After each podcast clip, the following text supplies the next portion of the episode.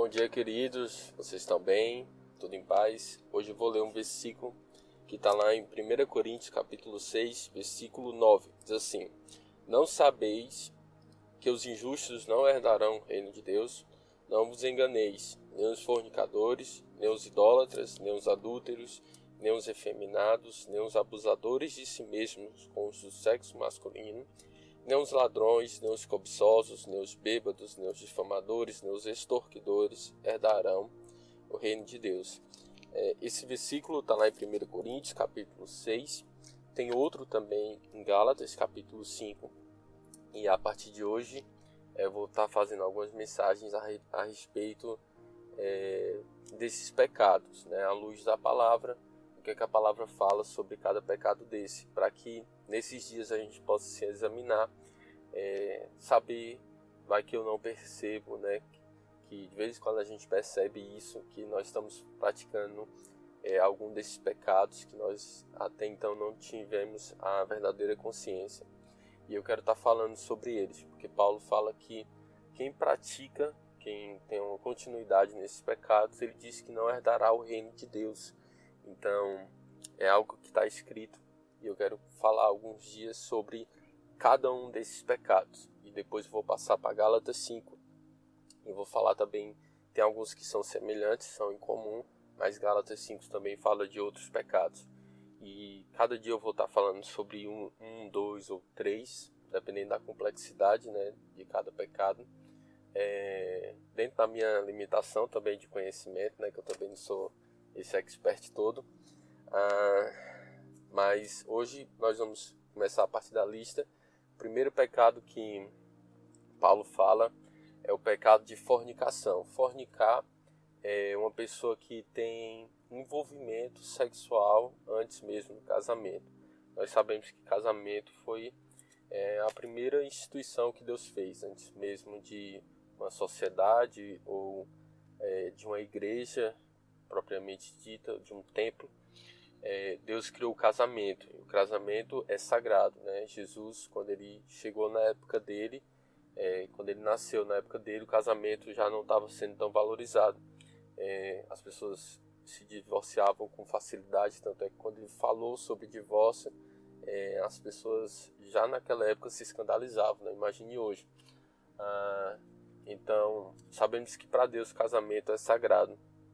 E o, a, o relacionamento sexual para a manutenção do casamento, é para é a felicidade do casal, é para a geração de uma descendência, de filhos. Então, relacionamento sexual é só para dentro do casamento. E é, eu sei que às vezes isso é mais comum entre jovens, é, mas isso eu quero ser claro, né, na, na nas nossas conversas sobre os pecados, ah, para que não haja algum tipo de confusão. É, desde toques, desde é, qualquer tipo de envolvimento sexual, isso é pecado, isso é fornicação, é se juntar com uma pessoa é, sem estar casada na igreja, no civil. É, isso, isso a Bíblia fala como fornicação. É um ato sexual antes mesmo do casamento. Pessoas noivas, elas não é, podem ter relações sexuais. Namorados não podem ter relações sexuais. Então, é, fornicação não é algo que agrada a Deus. Na verdade, pessoas que praticam é, relação sexual antes do casamento. Eu não quero falar hoje sobre adultério, tá? Que é já diferente. Ah, mas pessoas que praticam é, relação sexual antes do casamento geralmente têm a tendência é, de terem o coração partido. Né? Isso gera depressão, isso gera uma falsa imagem de si mesma, a pessoa se sente suja, é difícil acreditar, é difícil acreditar no outro. Então eu digo para cada um, não concorde com qualquer tipo de relacionamento sexual que não seja num casamento. Nem isso para a sua vida, nem para a vida dos outros, nem para a vida dos seus filhos, é, dos seus primos, ninguém. Não, não aconselho ninguém a fazer isso, é, porque os danos que isso traz para a vida de uma pessoa, às vezes é, demora tempo demais para a pessoa ser curada naquele, naquela, naquela impressão que vai ficar dentro do coração daquela pessoa, fora o sentido espiritual, pecado é, que vai estar tá acompanhando a vida dela, dessa pessoa, né? Então, hoje nós falamos sobre fornicação, vou deixar você com gostinho de quero mais.